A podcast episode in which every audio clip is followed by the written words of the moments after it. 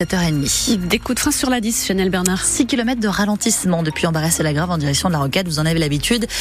Des ralentissements que vous rencontrez tous les matins. Vous nous appelez si vous constatez une difficulté. Pour euh, la météo, Marie Roarch, eh bien, aujourd'hui encore de la grisaille sur le département. Une journée au sec, surtout, ça fait du bien. Un ciel effectivement de plus en plus nuageux au fil des heures, de la fraîcheur au réveil. Puis beaucoup de douceur ensuite avec des maximales au-dessus des normales de saison. 19 degrés sur la majeure partie du département. Une pointe à 20 degrés sur le Money.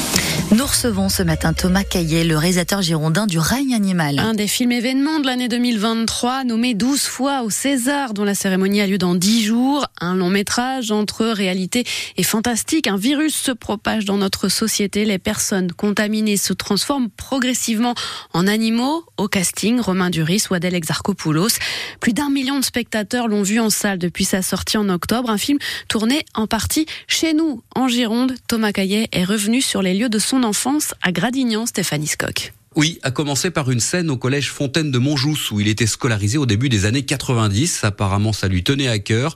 Bruno Angle, le principal de l'établissement, était là quand Thomas Caillé et son équipe ont débarqué pour la journée. C'est une scène, c'est un cours d'éducation physique et sportive qui se passe dans le collège avec euh, quelques dialogues entre les élèves et le professeur. Je pense que c'est des souvenirs, euh, j'espère que ça devait être des bons souvenirs au collège Fontaine de Montjousse qu'il avait gardé et donc qui souhaitait absolument tourner au collège Fontaine de Montjousse. Autre souhait, filmé dans son ancienne résidence de Gradignan, les Rosiers Bellevue.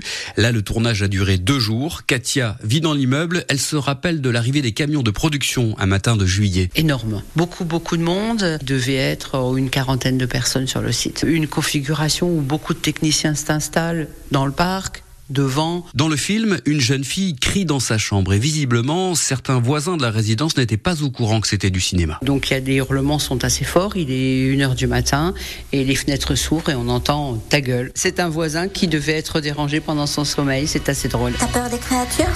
Faut pas avoir peur.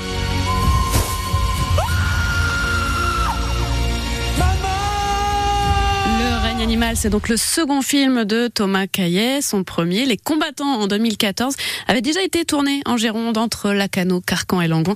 Thomas Caillet sera avec nous dans quelques minutes à 7h45. La relaxe requise au procès en appel de l'incendie mortel de la poudrerie de Saint-Médard-en-Jalles. Comme en première instance, l'avocat général a demandé la relaxe pour sa France Ceramics poursuivi pour homicide et blessures involontaires dans ce dossier. Le 5 décembre 2013, Benjamin Paillet, 25 ans, est mort brûlé vif dans un atelier de Propergol. Ce produit utilisé notamment comme carburant pour les fusées. Deux autres ouvriers ont été gravement brûlés. La décision de la Cour d'appel de Bordeaux sera rendue le 15 mai. Un policier agressé à coups de couteau en plein commissariat à La Rochelle hier. Son assaillant a été maîtrisé par d'autres policiers et un homme qui se trouvait là pour porter plainte. Selon le syndicat Unité SGP Police, l'homme s'en serait pris au policier qui avait pris la veille la plainte pour violence conjugale déposée par son ex-compagne. Les syndicats réclament le renforcement de la sécurité à l'entrée du commissariat. Un hommage national sera rendu ce midi à Robert Badinter, place Vendôme à Paris, devant le ministère de la Justice, pour l'ancien garde des Sceaux décédé la semaine dernière à l'âge de 95 ans. Emmanuel Macron a promis de s'exprimer dans son discours sur une éventuelle entrée au Panthéon de l'avocat à l'origine de l'abolition de la peine de mort.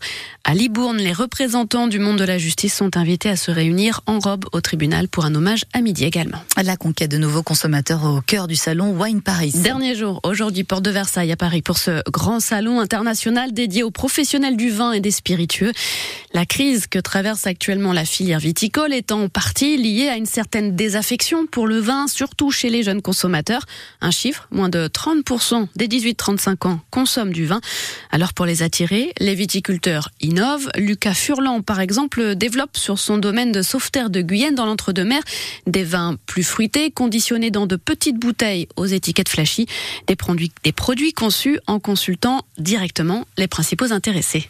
Nous, on s'est posé la question de comment réussir à continuer à vendre du vin sous une autre forme. Comme on le sait aujourd'hui en France, les jeunes se détournent de plus en plus des vins traditionnels, rouges, dans des euh, bouteilles de 75 centilitres. L'étiquette un peu vieillarde avec le château, noir et blanc, ça parle plus trop. Donc en fait, on a fait appel à nos proches et on a pris une soixantaine de gens entre 20 et 30 ans à qui on a fait goûter différents euh, assemblages, une vingtaine une trentaine de références. Et en fait, c'est eux qui nous ont aidé à élaborer le produit, avec leur goût. Alors, ils n'avaient pas les termes professionnels, ils travaillaient pas dans ce milieu. Mais nous, c'est ce qu'on voulait. Euh, pas l'avis d'onologues ou d'experts, on voulait l'avis de gens qui ne connaissent pas grand-chose, qui nous disent j'aime ou j'aime pas. Et c'est eux qui nous ont aidé à élaborer ce produit et on l'a fait en fonction de. Lucas Furlan, viticulteur dans l'entre-deux-mers, au micro de Kevin Blondel au salon Wine Paris, porte de Versailles à Paris. L'avenir des 26 Galeries Lafayette, propriété du groupe de Michel Ohaillon, se joue aujourd'hui. Le tribunal de commerce de Bordeaux planche sur le plan de continuation d'activité proposé par l'homme d'affaires bordelais. En Gironde, le magasin de Libourne est concerné. Si le tribunal rejette ce plan, les 26 boutiques pourraient être placées en liquidation judiciaire. Les contrôleurs de la SNCF appelés à la grève ce week-end en plein départ en vacances pour les petits Girondins. La CGT et Sudrail revendiquent des hausses de salaire et la présence de deux contrôleurs minimum à bord de chaque TGV. Si vous devez voyager en train ce week-end, vous devriez être informé d'éventuelles perturbations sur votre smartphone. Et puis en hockey sur glace, les boxers de Bordeaux qualifiés pour euh, les playoffs de la Ligue Magnus. Grâce à leur victoire 5-3 sur Chamonix hier soir en Haute-Savoie. Vendredi, les boxers reçoivent Briançon, la lanterne rouge, dans une patinoire de Mériadec, une nouvelle fois à guichet fermé.